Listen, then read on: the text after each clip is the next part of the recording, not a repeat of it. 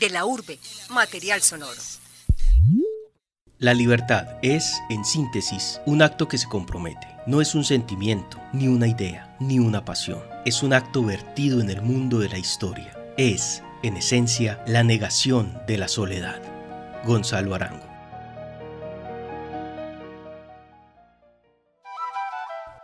Cuando bajas hacia el sur de Colombia y te adentras al corazón del nudo de los pastos, encuentras Aldana, un pueblo pequeño ubicado a 3.013 metros sobre el nivel del mar, con frío de páramo, temperaturas promedio de 3 grados y un ambiente hogareño. En la parte rural del pueblo se asentaron los Valenzuelas, grandes terratenientes conocidos en la región durante generaciones. Casualmente, su apellido en lengua indígena pasto significa gran extensión de tierra. A unos 15 minutos del casco urbano se encuentra la vereda La Laguna. Una Y indica el camino. El lado izquierdo conduce a Pupiales y el lado derecho a Charambú. Charambú significa ave de la sabiduría que vive en la montaña. Al fondo, 2.000 metros más abajo del camino derecho, hay un portón desgastado, negro, que conserva la inscripción en hierro de los dueños de la finca, familia Valenzuela. Allí vive segundo Dictimio Valenzuela Cuastumal, que heredó la finca de su padre, una finca de vastas hectáreas con una vieja casona construida en bareque y paja. En el año de 1986, Segundo comenzó a construir su casa sin saber que con cada ladrillo estaba edificando el destino inesperado que le aguardaba. Don Segundo, como lo conocen todos en el pueblo, nació el 12 de julio de 1932 en Macaslirio, Huasput. Vio la luz en su casa, asistido por una partera, a su alrededor la familia, las velas encendidas y emplastes de aguas medicinal. Fue un niño fuerte y robusto que ha vivido un ambiente de campo toda su vida. Estudió hasta tercero de primaria y a los 18, en 1950, prestó servicio militar. Se ha casado dos veces por iglesia, tiene nueve hijos y aún vive en Charambú, alejado del pueblo. Segundo cuenta los hechos del 26 de octubre de 1997.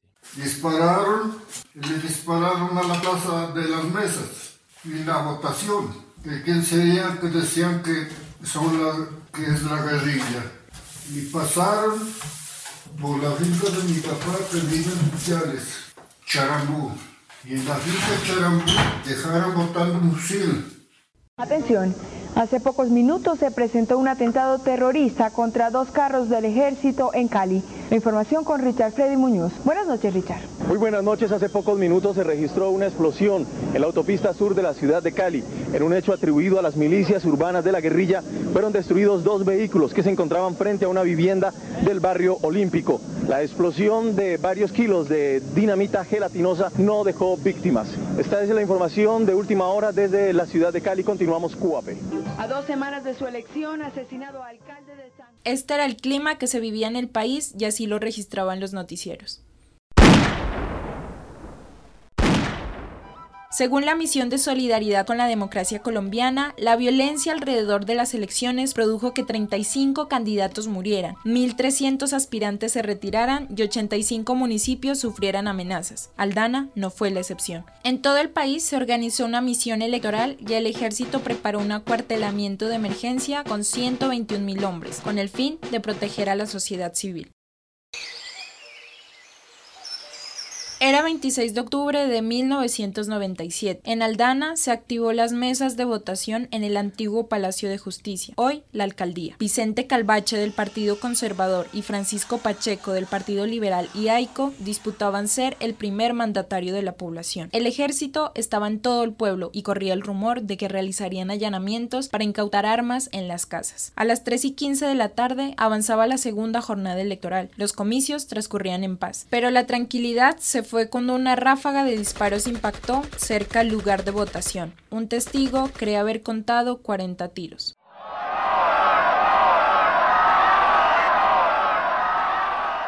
Los jurados y los civiles salieron corriendo cuesta abajo al único lugar que creyeron seguro, el Estadio Municipal de Fútbol 12 de octubre, mientras el palacio parecía ser un blanco de una inesperada guerra. Felipe Asa, jurado de votación, creyó al principio que se trataba de un sabotaje a las elecciones. Porque verán, los del Cabildo, se oye que después dicen que sean los del Cabildo, nosotros el día de las elecciones vamos a tenerles una sorpresita. De elecciones vamos a tener una sorpresa que desde, decían la gente, que, que, era contraria a don Vicente Carvache, que eran del otro partido. Decían, el día de las elecciones va a haber una sorpresa, pero no se sabía que hemos preparado una sorpresita, es que decían. Entonces cuando fue el, el, ataque de la guerrilla, hostigamiento, llaman eso, un hostigamiento al ejército. Según las investigaciones, se dice que un hombre perteneciente al ELN estaba situado cerca de la casa del Cabildo, a un kilómetro del pueblo, en una especie de mirador. Él disparó hacia las mesas de votación y luego huyó hacia la vereda La Laguna para tomar camino a Pupiales. Una hora después, la gente decidió salir hacia el parque Antonio Nariño en busca de respuestas. El ejército se había ido. Vicente Calvache era elegido alcalde, pero nadie se atrevía a celebrar. Todos eran presos del horror y el miedo. A los cuatro meses fue asesinado, según algunos amigos cercanos, por denunciar a la guerrilla y este tipo de actos. Como en tiempos paralelos, el día en Charambú volvía a la normalidad, mientras el francotirador huía. A su paso por la finca, el perpetrador del ataque tiró un cargamento que llevaba consigo y lo resguardó en un hueco con hojas secas que encontró en el lugar. A las 5 de la tarde, el ejército encontró el cargamento y se lo llevó sin dar mayor explicación. En Aldana todo quedó en silencio, ni los fantasmas hablaban. En Nariño, 305.255 personas votaron por el Manual del Comisionado por la Paz, la Vida y la Libertad, propuesto por Ernesto Samper. Todo esto para terminar con el conflicto interno luego de que en la última década se hubiesen presentado 300.000 homicidios. En Colombia, más de 6 millones de personas, con su voto, aclamaban la paz. El lunes 27 de octubre, Segundo Valenzuela se disponía a comenzar su día en la finca. Su hijo, Rubén Darío Valenzuela Montenegro, de 20 años de edad, se dirigía a la ciudad de Ipiales, cuando el grupo mecanizado número 3 Cabal de Ipiales llegó a su residencia. Se presentaron ante don Segundo y Rubén Darío y les hicieron un interrogatorio sobre el cargamento encontrado. Segundo y Darío fueron arrestados bajo el delito de rebelión, sin hacerles lectura de sus derechos. Su abogado Jairo Piedraíta habla del arresto. Las pruebas fueron aquellas que se montan a través de sospechas, ¿no? El ejército, con base en las órdenes de trabajo, dijo, pues hay que imputarle, pues es mi criterio, a estos señores, en vista de que parece que sí hubo un enfrentamiento, una guerrillera que me rodeaba, por ejemplo, pero dijeron que Rubén Darío y eh, su abuelo eran pertenecientes, auxiliadores o concurrentes para las actividades del Ejército de Liberación Nacional o de las FARC, célula de, eh, perteneciente a Mariscal de Ayacucho. No, yo creo que no, no tengo lo presente, pero no fueron sino unas cosas muy ridículas, ¿no? Cosas de fisto. Obviamente, si a uno lo cogen de cerca, pues se le disparan. Pues una guacharaca, como que se llama, y así como elementos de una HK o algo así, se concluyó que se eran para justificar el, el despliegue militar, las colocaron los del ejército acantonado ahí en Ipiales, del grupo Cabano. No, don Segundo, una, una metralleta HK no, no podían haber tenido. ¿no? no era no era la actividad de don Segundo ni del hijo eso. ¿no? Consuelo Valenzuela, hija de Segundo, vio pasar el camión del ejército. El día 27 de octubre, eh, ya de tanto comentario, entonces yo pues me iba para para la finca de a pie. De acá del, de, de Aldana queda, póngale, a 25, a 30 minutos hasta donde es, ¿no? Algo más, bueno, 40 minutos. Yo iba ya en una parte, por donde llené, por ahí, por la finca, ya. en la Y para Pupiales. Mi padre ya iba en, en un carro. Pasó, pues pasó, ya iba él con unos ah, había sido en ese tiempo el, el F2, era el F2. Entonces, bueno, ya lo llevaron y, y ya no, no ni nos saludábamos, ni nos saludaron nomás. Entonces, como decir yo adiós, así, y Nada. pasé para allá. No, y ya había sido que los llevaban a dar una declaración.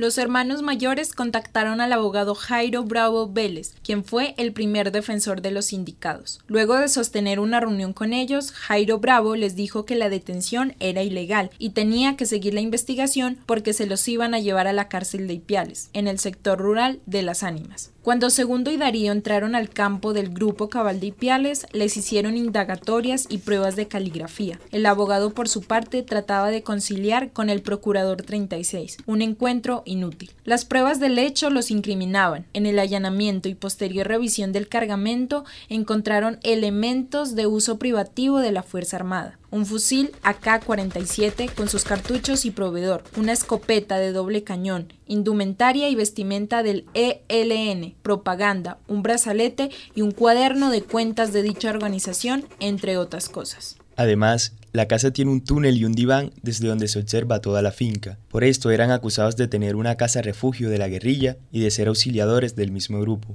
pero sin saber que el túnel y el diván fueron construidos tiempo atrás cuando el robo y las violaciones estaban en un punto crítico en el pueblo.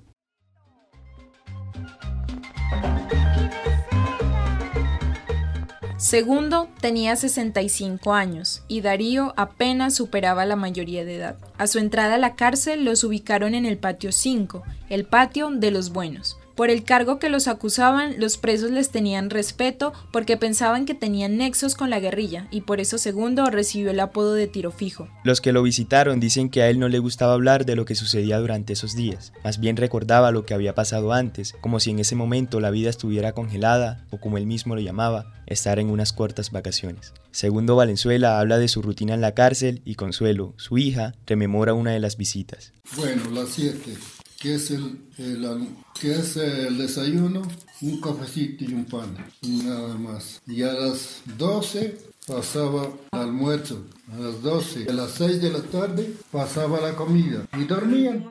Y pues se llevaba, por decir, eh, pollos, cuyes, eh, gelatina, lo que dejaban pues entrar, ¿no? Nada de bebidas fermentadas que no te buscaban, eh, todo hasta incluso eh, no se hacían abrir las piernas, tocaba ir con falda y para ¿no? que no entrara nada, la panela la quebraban para mirar, por decir un ladrillo de luz o una tapa de dulce.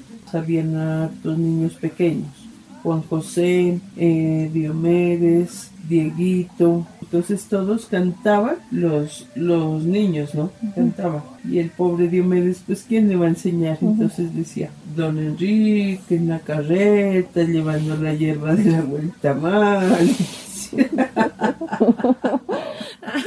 El caso estuvo a cargo de tres abogados. El primero, el doctor Jairo Bravo Vélez, que duró casi un año. El segundo, el doctor Grijalva, que siempre le sugería que se vayan de confesión, es decir, declararse culpables para recibir una pena menor. Y por último, el doctor Jairo Piedraíta, que continuó con el caso hasta obtener la libertad. Los trámites judiciales se tenían que realizar en Cali porque al tener juez sin rostro en Ipiales le correspondía al juez regional de Cali. Las audiencias se realizaban en el Parque 20 de de Ipiales. Para la única audiencia que tuvieron los llevaron en un carro esposados. Afuera su familia los esperaba para poder verlos, pero no los pudieron ni saludar. Darío, cuando salió la audiencia, creyó que las calles y las edificaciones habían desaparecido. La realidad de la cárcel se convertía en su realidad.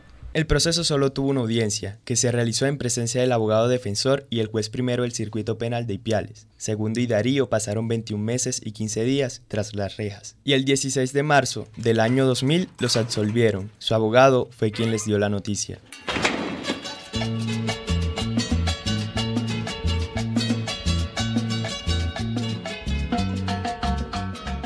A su llegada a la finca, más de 100 personas los esperaban con una gran fiesta de reencuentro. Por tres días la familia se juntó entre bailes y platos típicos de la región.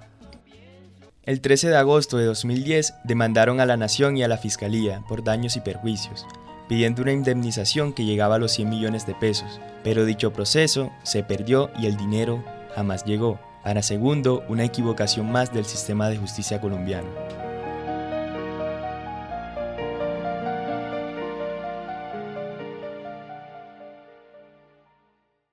Consuelo Valenzuela cuenta acerca del robo que sucedió en la finca Charambú. Dice que se entraron los ladrones a la casa, llegaron los ladrones a la casa. Entonces que dijeron que le prestara la llave y mi hermano estaba dormido en el cuarto y entonces, ah, pásenles, pásenles. Él no pensó que era de quién se trataba. Y alzaron en la camioneta de mi papá cobijas, ropa, joyas, bueno, lo que alcanzaron a mirar y cogieron para Ipiales, ¿no? Entonces Ulises se escapó por una... eran pues pequeños, más pequeños. Y entonces verá, a lo que los ladrones salieron en la camioneta, él cogió vía San Luis a hacer alboroto y de todo. Y ya me llamaron a mí y nosotros salimos a Ipiales y, y allí pues Javier lo encontró, lo, lo, le dio alcance a uno que iba en una moto y este llevaba unas cosas allí, unas sábanas y una toalla y llegó y se entró al ejército. Antes de que se entre al ejército este había sido soldado profesional, ahí eh, entró ese soldado con las cosas al ejército. En mano lo alcanzó de atrás y le hizo una herida aquí de un puño, de un trancazo que le dio al que lo pegó Javier, lo mandaron a la cárcel. Y llega la casualidad a la misma celda que estaba mi papá y que que dijo que lo invitaron a una fiesta y que él se fue y que había sido a traer unas cosas en una camioneta que conversaba y de una gente riquísima y que pues se la asaltaron, asaltaron esa casa y se trajeron un mundo de cosas. Y Darío no se dio cuenta, sino que cuando después al domingo por ahí ya, no, pues se da cuenta de que ha sido esto. Lo mm. cambiaron de patio porque pues ahí sí se podían hasta matar. Y también recuerda el atentado en contra de Segundo Valenzuela. Él iba a hacer una cosecha de papas y se iba a traer un empaque a Ipiales y se dirigía en su camioneta. Ya venía de Ipiales para y en el partidero, un partidero que se llama pues el partido de Carlos Ama, que conoce, ¿no? Allí fue avaliado y le hicieron siete impactos y a él no le pegaron ninguno, sino a, a y al tío El uno dañándole un, como remellándole la oreja y al otro sí le entró la cápsula, el tiro y le quedó la cápsula en su pie. Mi papá tenía un revólver del ejército, ¿no? Con salvoconducto. Entonces que en una ocasión lo prestó a un amigo, ¿no? El revólver. Y entonces ese amigo los colocó en un bulto de maíz, guardándolo con los tiros y un, un millón de pesos en ese entonces. Le robaron 25 cabezas de ganado y el revólver y la plata. Pero parece que era como decir un conocido claro, que pues. llegó allí. Fueron hasta el Ecuador a buscar el ganado y pues no, nunca encontraron. Pero y entonces como mi papá le acompañaba al otro señor, se lo robaron y por eso me imagino que era la venganza que no se meta a ayudar a buscar. Amor equivocado, a petición del público juntos, Equinoccio y los Realeros de San Juan. ¿En qué ritmo, joven Miguel? En ritmo de San Juanito, oiga. Rico, Pablito. Sabrosito.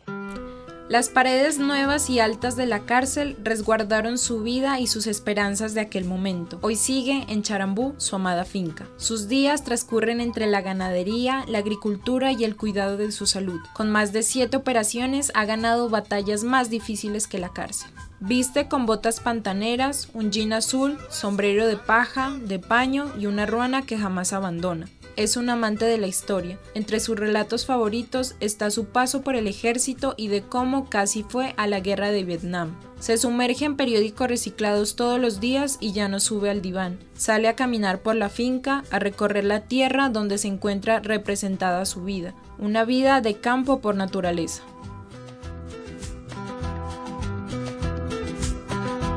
Escogido mi corazón este amor equivocado mi corazón este amor equivocado y las leyes del amor que obligaron. Charambú, un túnel para la rebelión. Fue una crónica realizada por Jacqueline Asa Valenzuela con la coordinación de David Berrío y con la voz adicional de César Moreno. De la urbe, material sonoro.